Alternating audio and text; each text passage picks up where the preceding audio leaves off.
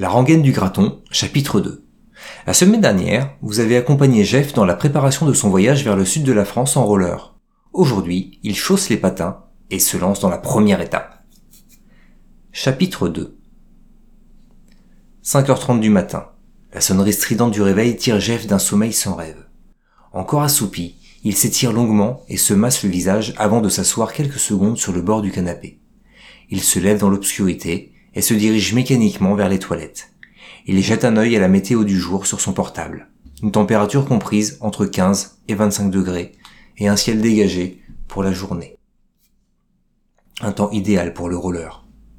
Au milieu des spams, la boîte mail affiche un message de Cassandre. Il attendra. Elle a toujours préféré la communication écrite. À croire que les relations épistolaires lui conviennent mieux que les échanges de vive voix. La colère se mêle à la lassitude et à l'exaspération. Trop de sentiments mêlés. Il respire profondément pour évacuer ses mauvaises pensées et faire le vide. J'ai d'autres chats à fouetter, pense-t-il. Tracer sa route, voilà son seul but, son exutoire. Il ferme les yeux pour mieux se concentrer sur les ultimes préparatifs de son voyage. D'abord, prendre un semblant de petit déjeuner. Il remplit la bouilloire pour se faire un thé, puis se dirige vers le réfrigérateur, dont il extrait un reste de riz au lait et un fond de confiture. Un quignon de pain gît sur la table. Cela fera l'affaire pour l'instant. Il sera toujours temps de s'arrêter dans une boulangerie sur la route. Jeff jette un œil à l'extérieur. L'horizon se teinte déjà de rose. Le soleil n'est pas encore levé. Il scrute les rues alentour pour y déceler la moindre trace d'humidité. Rien à signaler. Le sol semble parfaitement sec. Parfait. Il pourra rouler sans s'inquiéter des pertes d'adhérence. Le sifflement de la bouilloire le tire de ses pensées. Il ouvre prestement un sachet de thé qu'il accroche à l'anse de son mug à moitié rempli. Le contenu vire déjà au brun. Il enlève le sachet, puis rallonge le breuvage avec un peu d'eau froide du robinet, afin de le boire plus vite. Il lui tarde de partir. Dans l'entrée, les patins l'attendent, déjà tournés vers la sortie. On va faire une sacrée balade, les gars, se dit-il en esquissant un sourire. Sans prendre le temps de s'asseoir, il trempe son pain confiture qu'il avale en deux bouchées, engloutit le yaourt à grande cuillerée et dévore une banane solitaire qui restait dans le poignet à fruits. Il file vers la salle de bain pour se rafraîchir avant de se mettre en tenue. Exit le caleçon, le maillot de bain boxer sera bien plus adapté aux longues heures de patinage. Il se glisse ensuite dans la combinaison jaune et noire offerte par son entraîneur des années auparavant. La tenue d'une équipe mythique qui fait encore rêver nombre de patineurs aujourd'hui. Vestige d'une époque révolue où la course avait l'attention des médias et où les marques investissaient encore dans leur image. Les logiques financières ont pris le pas sur la passion, malgré les bénéfices. Il n'était probablement pas encore assez juteux aux yeux des actionnaires. Le lycra élastique s'ajuste presque parfaitement. Il flotte un peu plus qu'à l'accoutumée au niveau de ses côtes. Ces derniers mois n'ont pas été faciles, et l'appétit n'a pas toujours suivi. 5 kilos de moins sur la balance. Trop maigre, selon Cassandre. Ses commentaires répétés ont ruiné le peu de confiance que Jeff avait encore en lui-même. Il faut croire que les sacs d'eau n'ont pas la cote auprès des femmes. En tout cas, son rendement sur les patins n'a jamais été aussi bon. Jeff se pose sur le canapé le temps d'enfiler son casque et ses maniques, puis d'ajuster ses rollers. Il tend soigneusement ses chaussettes pour enlever le moindre pli susceptible de créer une ampoule. Puis, il règle lentement les patins en les serrant de bas en haut. D'abord les lacets, œillet par œillet.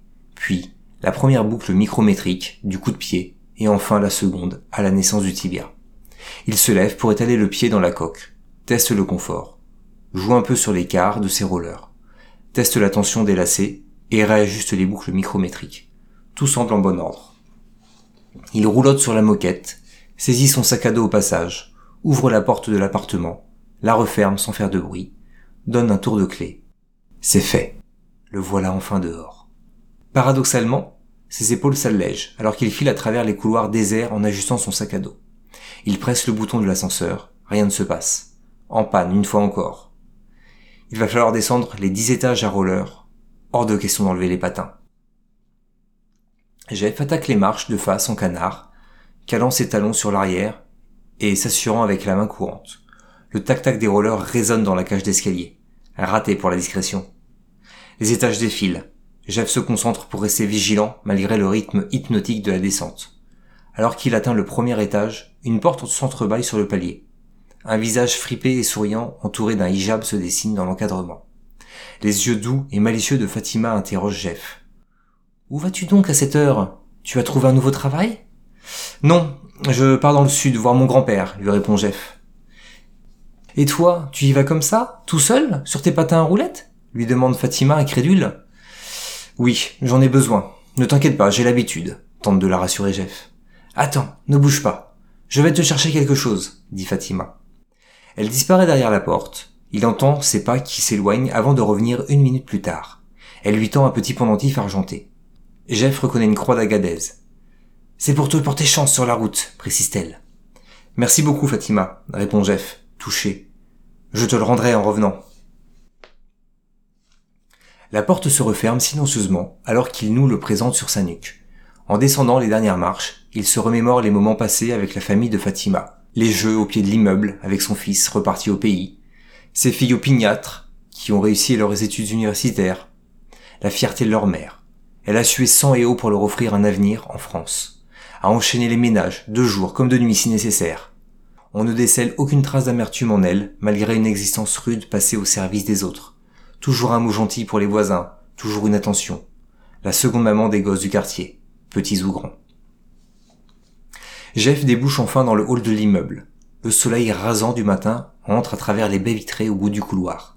Ébloui, il se laisse rouler jusqu'à la sortie du bâtiment, le temps que ses yeux s'habituent à la lumière. La fraîcheur de ce début juin enveloppe ses jambes et ses avant-bras dénudés, alors qu'il pousse la porte du hall. Première foulée. Les patins l'arrachent à la terre. Jeff contient son euphorie alors qu'il file sans forcer sur les trottoirs déserts de la ville, encore endormi.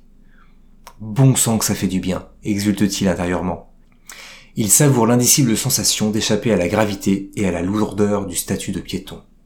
Il atteint rapidement les bords de la N10 qu'il va suivre pendant une quinzaine de kilomètres avant la bouffée d'oxygène de la forêt de Rambouillet. La route de Chartres n'offre pas un panorama inoubliable. Jeff se faufile sur une piste cyclable crevassée, longeant de la deux fois deux voies. Il passe la gare de triage, ceinturée de vieilles palissades en béton. Comme si le temps s'était arrêté après-guerre. Puis il arrive dans la zone industrielle, la piste cyclable se transforme en trottoir. La vigilance s'impose pour ne pas trébucher. Il cale sa foulée sur le rythme des intervalles entre les fissures. Il franchit le panneau de sortie de ville. Bye bye trap. Les hôtels de passage se succèdent aux chaînes de restaurants bon marché. À l'approche d'Elancourt, la piste se rétrécit à une largeur d'épaule. Il réduit les foulées. La verdure environnante se macule des couleurs criardes des panneaux publicitaires. Jeff traverse la bretelle d'accès vers Elancourt, puis celle de Maurepas, avant d'atteindre la zone commerciale de Coignières les innombrables enseignes succèdent aux immenses parkings. La nature n'a pas sa place dans ces enchevêtrements anguleux de béton, de bitume et métal. La société de consommation dans toute sa laideur. Jeff ne s'attarde pas. Il accélère le pas et emprunte les larges contre-allées pour gagner un peu de temps. Les rangées de platanes, proches, indiquent la sortie de ce lieu sans âme. Il trouve une petite route qui l'emmène au milieu des champs. Un contraste saisissant qui sonne comme une bouffée d'oxygène. La civilisation perd enfin du terrain. Après une vingtaine de minutes, il entre dans le hameau des Essers-le-Roi. Ce nom lui évoque ses week-ends d'automne où il partait cueillir des champignons avec son père. La quiétude de la zone résidentielle, endormie, n'est troublée que par le bourdonnement alternatif des roulements. Déjà, les habitations se clairsèment. Il aperçoit l'orée de la forêt de Rambouillet, au bout d'une longue ligne droite en race campagne. Une bande d'enrobés, très étroite, a été construite à même le champ sur le bas-côté de la route bien trop exigu pour l'amplitude de mouvement d'un patineur. Jeff décide de rester sur la départementale déserte. Il se lance dans la grande ligne droite qui le sépare des premiers arbres en travaillant sa technique. Le sac à dos bien sanglé ne bouge pas malgré le mouvement pendulaire de son corps.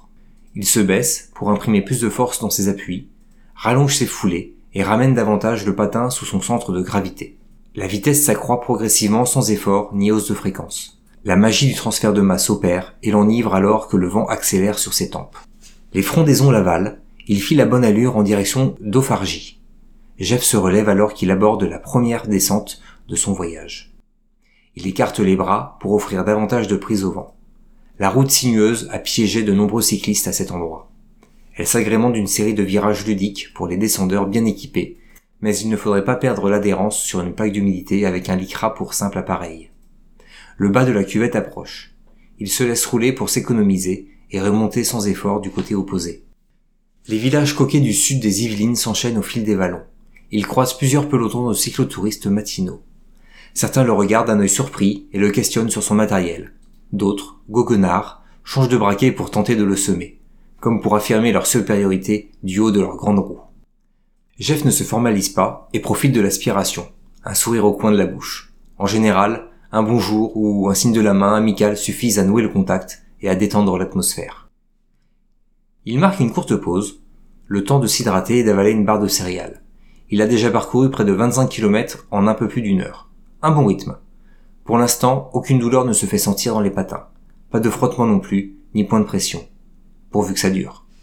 Jeff vérifie sa position sur la carte, puis fait le point sur les prochaines routes à emprunter. Jusqu'à maintenant, il a évolué en territoire familier, mais il atteint désormais aux limites des espaces explorés par ses chères roulettes. Encore 4 ou 5 kilomètres dans le cocon de la forêt et les immenses plaines de la Beauce s'étendront face à lui. Après, Ocremont et Orphin. Les adeptes d'endurance des clubs parisiens ont régulièrement arpenté cette zone durant leur raid vers Chartres, Orléans ou encore Châteauneuf. Jeff adorait les suivre dans leur périple, mais le travail dominical en a souvent décidé autrement. Alors que la forêt s'éloigne derrière lui, Jeff s'aventure sur les plaines pelées du grenier à grains de la France. Les champs de céréales s'étendent à perte de vue ponctué çà et là de fermes isolées. Le ruban d'enrobé s'étire en une ligne droite infinie vers l'horizon. Le revêtement de la chaussée, plutôt lisse jusqu'alors, fait place à un gros grain bien rugueux qui fait vibrer tout le corps à chaque foulée. On croirait des cailloux affûtés tant leurs angles sont acérés. Les gars de la DDE ne doivent pas être patineurs, pense-t-il. Qu'importe, le graton fait partie du jeu. Il faut prendre son mal en patience et aborder les portions au fil des kilomètres. 10 km jusqu'au prochain village, puis encore 12 jusqu'au suivant. Il se félicite d'avoir opté pour une coque confortable plutôt que pour une paire typée course en carbone. Le chausson en mousse absorbe une bonne partie des imperfections du sol. Il faut savoir alléger ses foulées et renoncer à sa technique pour ne pas s'épuiser. Le soleil approche du zénith. Le clocher de Vauve se décroche sur le ciel face à lui. Plus densément peuplé que les villages alentours, la bourgade d'Eure-et-Loire dispose de commerces où il peut se ravitailler. Des fruits frais et secs, des gâteaux secs, des barres de céréales, un sandwich crudité. Il s'installe sur la margelle de la fontaine face à l'église pour manger et récupérer un peu. Le centre-ville bien entretenu contraste avec les villages quasi abandonnés qu'il a traversés jusqu'ici. Les trottoirs en pierre blanche, les chaussées bordées de pavés clairs et les massifs de fleurs mettent en valeur les maisons en pierre de taille aux fenêtres entourées de briquettes rouges. L'après-midi s'annonce chaude. Après deux marathons sur les rollers, une plaque de transpiration s'est dessinée à l'emplacement exact du sac à dos. Jeff reprend vite son chemin pour ne pas refroidir. Il s'arrête au cimetière pour refaire le plein d'eau avant de quitter Vauve. Les jambes sont un peu contractées, mais répondent encore plutôt bien. Surtout, ne pas oublier le dicton des cyclos, se dit-il. Manger avant d'avoir faim et boire avant d'avoir soif. Les faux plats montants succèdent aux faux plats descendants. Les bas-côtés d'une herbe verte et dense contrastent avec le jaune des blés prêts à être moissonnés. Parfois, un arbre solitaire vient tacher cette surface, si parfaitement brossée par les vents. Un chêne irréductible au milieu d'une armée romaine bien ordonnée.